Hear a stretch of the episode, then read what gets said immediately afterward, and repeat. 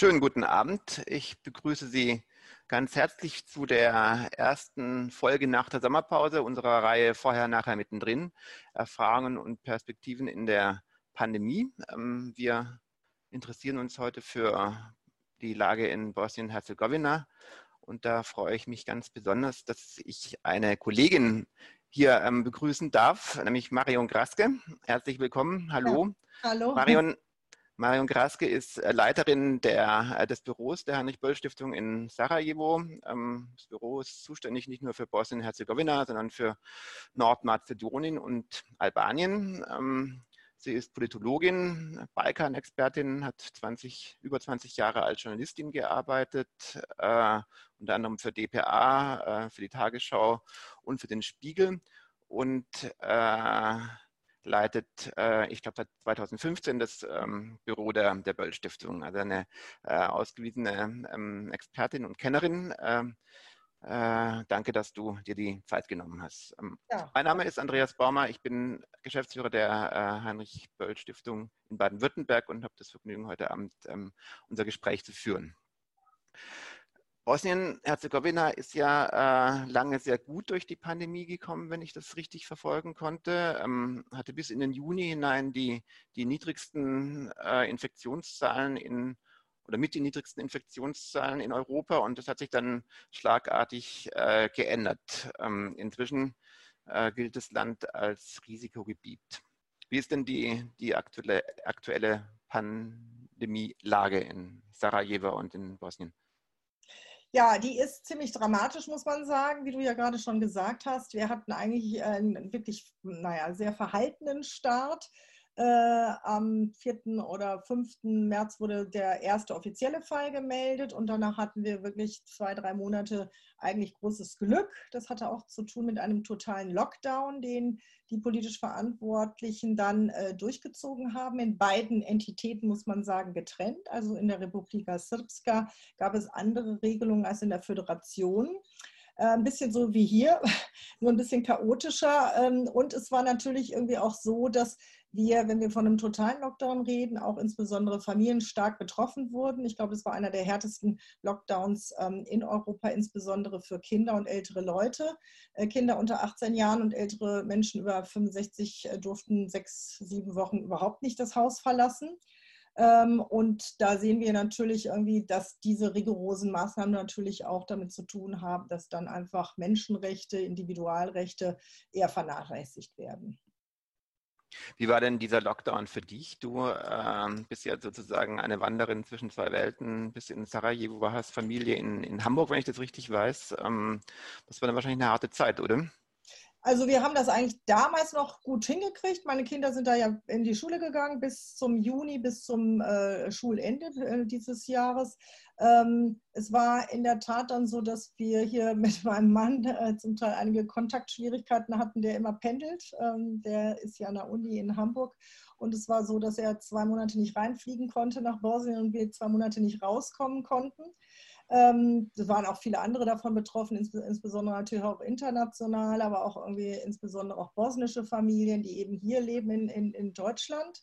Und wir haben dann nach zwei Monaten, weil man überhaupt gar kein Ende abgesehen hat, dann irgendwann entschieden, ich setze mich ins Auto, wollte das eigentlich gar nicht und habe dann den Kater eingepackt, den armen Kerl, und die Kinder und bin dann halt in, ich weiß nicht, 23 Stunden alleine eben halt ähm, äh, gen Norden gefahren und das, das sind einfach schon Erlebnisse. Ähm, ja, wir waren eigentlich irgendwie natürlich dann doch glücklich. Wir hatten einen Hund und ich bin immer irgendwie in den Wald gegangen mit den Kindern. Wir sind auch zum Teil von der Polizei angehalten worden.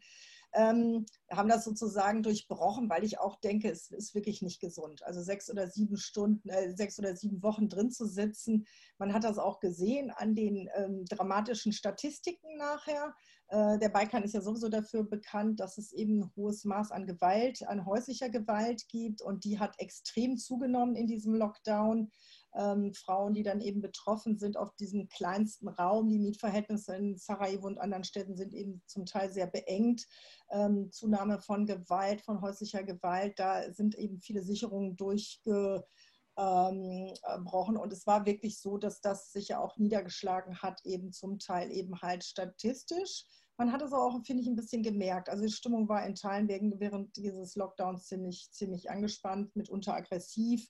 Ähm, es haben sich viele Leute an diese Regularien gehalten. Es gab nicht so etwas, wie wir das ja sonst sehen, dass es irgendwie Proteste gab dagegen. Ähm, das hat jetzt eigentlich erst begonnen, diese Diskussion, insbesondere aber in Kroatien, weniger in Bosnien. Offensichtlich war der Lockdown ja auch relativ erfolgreich. Äh, die Infektionszahlen blieben ja lange sehr niedrig. Äh, wird, welche Ursachen werden denn diskutiert, dass das jetzt im Sommer so schlagartig nach oben geschnellt ist? Ja, das hat natürlich auch zum Teil also mit äh, politischem Kalkül zu tun. Ja, man hat dann irgendwie insbesondere in der Föderation oder in Sarajevo dann vor den bosniakischen, also vor den muslimischen Feiertagen dann auf einmal diesen Lockdown aufgeweicht. Äh, und danach sind dann die Zahlen wieder nach oben geschnellt. Ähm, dann gab es irgendwie natürlich auch nach zwei, drei Monaten wirklich das Bedürfnis, es in irgendeiner Form zu normalisieren. Man hat sich dann immer schon auch so ein bisschen orientiert an Deutschland. Ähm, und äh, man muss einfach sagen, äh, das, was sozusagen hier vielleicht in Deutschland ein bisschen besser funktioniert, in Westeuropa, also dieses, dieses Appellieren ja, an, an, an Responsibility, an Verantwortungsbewusstsein, das funktioniert einfach in Bosnien nicht so gut. Ähm, die Leute tragen entweder Masken, weil sie müssen und weil es Strafen gibt oder sie tragen eben keine Masken. Also ähm, dieses, dieses, diese Grauzonen, die sind da irgendwie weniger bekannt. Man äh, äh, beachtet im Moment also diese, diese ganzen Auflagen eben nicht und ich glaube, das ist wirklich ein Fehler gewesen, dass man einfach gesagt hat, wir, wir, wir kommen sozusagen von einem sehr guten Ergebnis des Lockdowns und weichen jetzt alle Regularien auf. Ähm, und ähm, man hat auch keine, keine, keine Strafen mehr, die man zum Beispiel aussitzt. Das hat dazu geführt, dass wir jetzt wirklich seit Wochen eigentlich wirklich ganz dramatische Zunahmen haben pro Nacht zwischen, ich würde sagen, 250 zum Teil pro Nacht bis einmal sogar über 400. Das ist für ein Land, das eigentlich de facto nur noch 2,5 Millionen Einwohner hat, unglaublich viel. Und wie reagiert die, äh, die Politik darauf? Ähm, wird über, neuen, über einen neuen Lockdown nachgedacht oder gibt es andere Maßnahmen? Der neue Lockdown, glaube ich, ist wirklich nicht realistisch. Es gibt ja dieses Jahr Wahlen, Lokalwahlen im Dezember.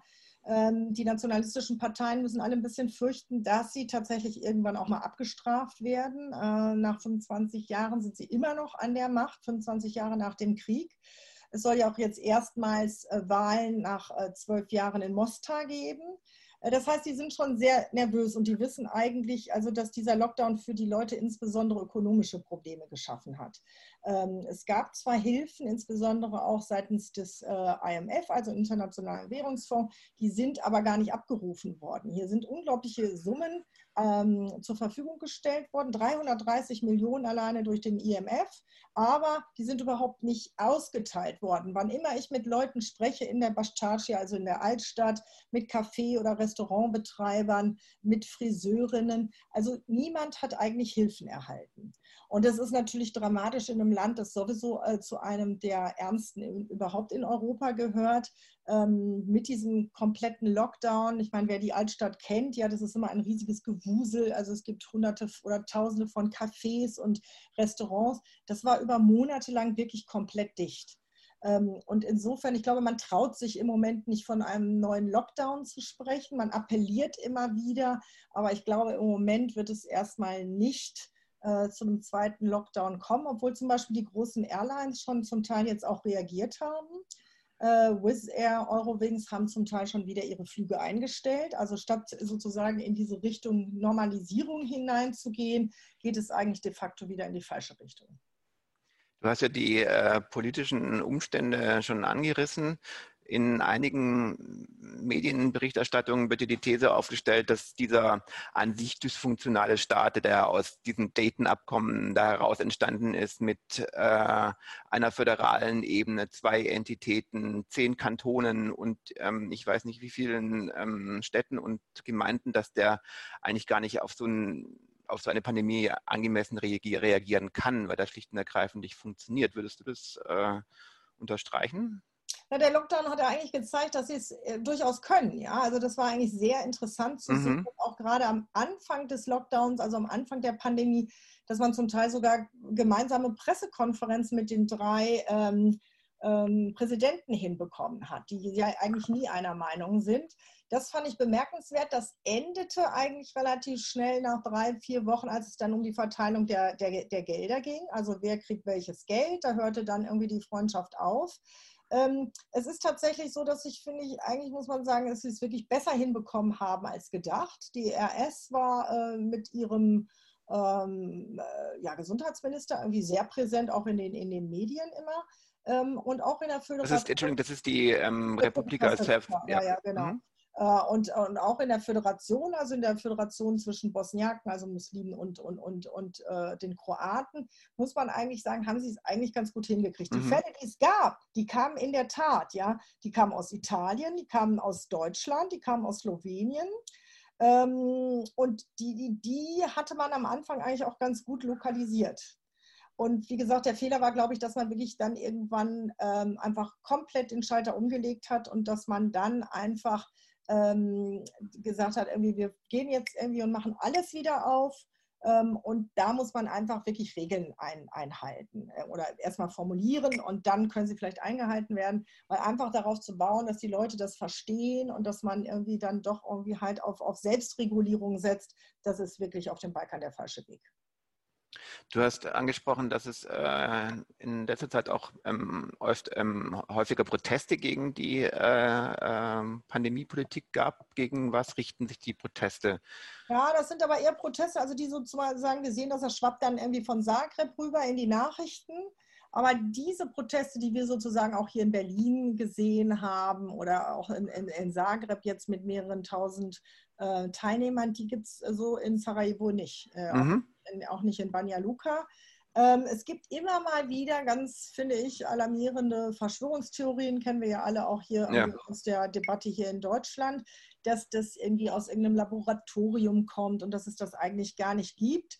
Ähm, gut, wir müssen festhalten, ja, in letzter Zeit sterben tatsächlich auch ziemlich viele junge Leute in Sarajevo. Ähm, Leute, die man dann auch über Umwege irgendwie direkt kennt oder man kennt jemanden, der dann eben halt diesen Verstorbenen kennt. Eine junge Mutter zum Beispiel ist unmittelbar nach ihrem Kaiserschnitt dann gestorben. Das Baby hat überlebt, aber sie eben nicht. Also ich glaube, das gibt schon einigen Leuten dann auch doch ein bisschen zu denken. Auf der anderen Seite, gut, das Internet ist voll mit diesen Verschwörungstheorien. Ähm, das ist natürlich auch an Bosnien nicht vorübergegangen. Ja? Und äh, nichtsdestotrotz muss man sagen, ich glaube, dass dieser insgesamte Trend jetzt sehr gefährlich ist, weil es jetzt dazu dann noch diese Grippe oder die sonstigen Erkältungskrankheiten dann kommen im Oktober. Ähm, die zweite Welle, denke ich, haben wir schon. Und dann ist die Frage, wie man dann tatsächlich reagiert. Im Moment glaube ich, dass die Politik einfach zu lax ist mit Blick auf diese anstehenden Lokalwahlen. Gibt es denn ähm, gesellschaftliche Debatte darüber, wie, wie, wie das Leben nach der Pandemie aussehen könnte, müsste, sollte? Ähm, ja, diese Debatten, äh, ich meine, gibt es eigentlich in der Form nicht das ist in Bosnien eigentlich schon vollzogen worden, sozusagen. Ja, es gibt ganz wenig Leute, finde ich, die im Moment noch mit Maske rum, äh, rumlaufen oder die auch in den ähm, Cafés zum Beispiel irgendwie halt noch mit Maske sitzen. Wir haben auch vom Büro aus angefangen, uns jetzt auf Terrassen zu treffen, weil ich auch gemerkt habe, dass es auch für die Mitarbeiter unheimlich schwierig ist. Ich hatte durch Zufall nach der letzten ähm, äh, Einreise da nach Sarajevo meine Mitarbeiterin auf der Straße getroffen und hat sie gesagt, Mensch, wir haben uns seit fünf Monaten nicht gesehen. Die Zeit verfliegt. Und ich meine, es ist wirklich für viele Familien sehr schwer, weil wirklich zum Teil eben halt, wenn man auf 60 Quadratmetern wohnt und man hat dieses E-Learning ja also irgendwie gemacht, in Teilen gehen die jetzt wieder in die diese E-Learning-Phase, äh, zumindest stundenweise. Das sind einfach unheimliche Belastungen. Und wir bieten auch jetzt etwas an. Wir treffen uns eben auf einer Terrasse von einem Restaurant und versuchen da einmal in der Woche irgendwie auch so ein bisschen was wie so ein, so ein Teamgeist wieder zu fördern ähm, ich denke, das ist unheimlich wichtig. Also ich habe das jetzt auch mit der Zentrale nochmal abgesprochen. Ähm, ich werde schon auch einmal gucken, dass wir einfach mal so Coaching-Gespräche äh, anbieten. Äh, einfach als Prävention gegen Burnout, weil diese Kolleginnen wirklich ziemliches geleistet haben in dieser Zeit. Wir haben dieses Jahr die Strategieprozesse ähm, für das nächste Programm, äh, für das nächste Programm erarbeitet. Das alles im Zoom. Ähm, das geht, ja, aber ich denke mal, wir wissen alle, irgendwie alle sind etwas Zoom geschädigt und vielleicht auch ein bisschen Zoom ermüdet. Also das ist doch einfach natürlich nicht das Gleiche, sondern das ist einfach irgendwie ziemlich ja, ziemlich mürbe macht. Ja, insbesondere, weil wir uns das nicht vorstellen können, wenn man eben halt mit vier Familienmitgliedern irgendwie konstant irgendwie halt auf, auf wirklich kleinem Raum irgendwie lebt und arbeitet. Also ich denke, da müssen wir auch als Stiftung was anbieten. Ansonsten sind wir eigentlich ganz gut da durchgekommen. Ähm, aber ich denke, wie gesagt, das ist auch an uns, Angebote zu schaffen. Vielleicht zum Schluss noch ein, ein, ein, ein, Ausblick auf die bevorstehenden Kommunalwahlen. Wie sind denn da die Chancen, dass da politische Kräfte, die sich jetzt jenseits von ähm, der nationalistischen oder ethnischen ähm, Konfliktlinien aufgestellt haben, Erfolge verzeichnen können? Ja, also wir, da bin ich eigentlich im Moment ganz optimistisch. Die Stimmung ist eben zum Teil, insbesondere was die Bosniakenpartei anbelangt, SDA, nicht so gut. Also hier könnte es tatsächlich zu einem signifikanten Einbruch kommen. Das wäre tatsächlich irgendwie mal auch irgendwie eine neue Entwicklung. Wir hatten ja bei den letzten Lokalwahlen schon diesen, diesen äh, alternativen Block mit Nascha Stranka, also unsere Partei und hatten ja auch jetzt einen, einen, einen Zeitraum, wo eben Nascha Stranka den Premierminister gestellt hat. Das Problem ist eigentlich immer das Gleiche. Es gibt ein paar von diesen Kräften, die setzen sich mitunter auch durch und dann liefern sie eigentlich, wenn sie in der, Regierungs, in der Regierung sind und wenn sie Möglichkeiten hätten, eigentlich gar nicht. Das war mit Nascha Stranka auch der Fall. Wir haben ganz viele Angebote gemacht. Ähm, ihr habt es ja damals auch bei eurem Besuch gesehen. Wir haben ein riesiges Smog-Problem. Wir hatten äh, insbesondere dieses Jahr im Januar zehn oder mehrere, mehr als, als zehn Tage am Stück unglaublich hohe Smogwerte. Also in der Europäischen Union ist 50, 60 schon die absolute Obergrenze. Wir hatten Werte bis zu 611. Also man kann es sich nicht vorstellen, man kann wirklich nicht atmen. Ähm, und wir haben Policy Paper erstellt, das heißt, man hätte eigentlich nur implementieren müssen und es kam nichts. Und das ist eigentlich für die Leute unglaublich frustrierend, dass wenn sich selbst diese, diese Alternativkräfte ähm, durchsetzen gegen diese nationalistischen Dinosaurs, die das Land wirklich seit 25 Jahren in diesem System der Angst halten, immer wieder auf den Krieg irgendwie hinweisen oder Drohungen aussprechen. Das heißt, dann kommen die dahin und schaffen es noch nicht mal irgendwie fertige Policy Paper zu implementieren. Ähm, wir werden es jetzt in Mostar sehen, das wird spannend. Ja, ähm, da gibt es irgendwie ein Agreement, dass es nach eben zwölf Jahren Abwesenheit von, von, von Wahlen jetzt äh, Wahlen geben wird. Äh, da ist es aber so, dass da auch die internationale Gemeinschaft, äh, allen voran auch die EU, wirklich einen riesen Fehler gemacht hat. Bei diesem sogenannten Mostar Agreement wurden noch nicht mal eingeladen die Oppositionellen, also nach Schastranka, keine Zivilgesellschaft, keine serbische Minderheit, sondern man hat diesen Parteien, die eigentlich seit zwölf Jahren die Wahlen da blockiert haben, und zwar ganz systematisch. HDZ, äh, die Kroatenpartei und die SDA, die Bosniakenpartei, hat ihnen auch noch das Forum geboten und gesagt, also jetzt ist dieses Agreement mit diesen beiden Parteien zustande gekommen null äh, Partizipation, null Interesse an einer Frau, die zum Beispiel ganz interessant auch äh, vor dem Menschengerichtshof in Straßburg geklagt hat, Irma Baralja, Mitglied, äh, Mitglied auch der Nascha Stranka, die also wirklich auch eine politische Akteurin ist und die man hätte eigentlich anhören müssen. Auch die wurde nicht eingeladen. Und ich finde, dieses Mostar, dieses Mostar-Symbol ähm, ist vielleicht ganz wichtig, aber am Ende müssen wir auch immer festhalten, natürlich brauchen wir als ähm, strategische Partner die Zivilgesellschaft. Mit diesen nationalistischen Parteien, die eigentlich nur eine Verlängerung dieser nationalen Kräfte waren, die eben diese Kriege geführt haben, insbesondere den Bosnienkrieg.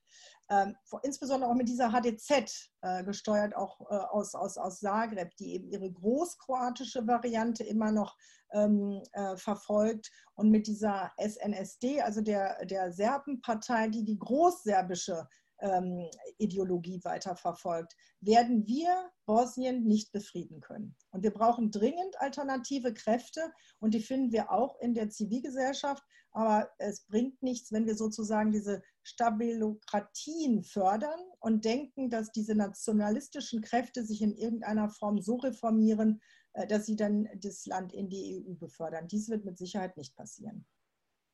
Vielen Dank. Vielen Dank für äh, diese Einblicke, die weit über die Pandemie hinausgingen. Ähm, das ist ja auch äh, Sinn unserer kleinen Reihe, dass wir äh, eben die, ähm, den Blick ähm, in, in Länder äh, richten, wo die Pandemie jetzt hier greifbar nur ein ernstes Problem unter vielen anderen ernsten Problemen ist. Äh, das Gespräch könnte jetzt noch lange weitergehen. Ich glaube, allein Mostar ist ein abendfüllendes Thema. Ähm, trotzdem müssen wir hier einen Punkt machen. Vielen Dank für deine Zeit. Alles Gute ja. für dich und dein Team. Äh, Dankeschön. Danke. Äh, macht gut weiter und wir sind gespannt auf eure ähm, äh, Berichte über die Wahlen, die mhm. kleiner Werbeblock ja auch immer auf euren Webseiten ähm, mhm. eingesehen werden können, was sehr mhm. interessant mhm. Ist. Und zweiter kleiner Werbeblock, ähm, Sie sind alle eingeladen, spätestens am 7. Oktober äh, hier wieder dazu zu kommen. Da haben wir äh, ein Gespräch äh, in dieser Reihe mit Jens Althoff, ähm, einem Kollegen, einem weiteren Kollegen, Büroleiter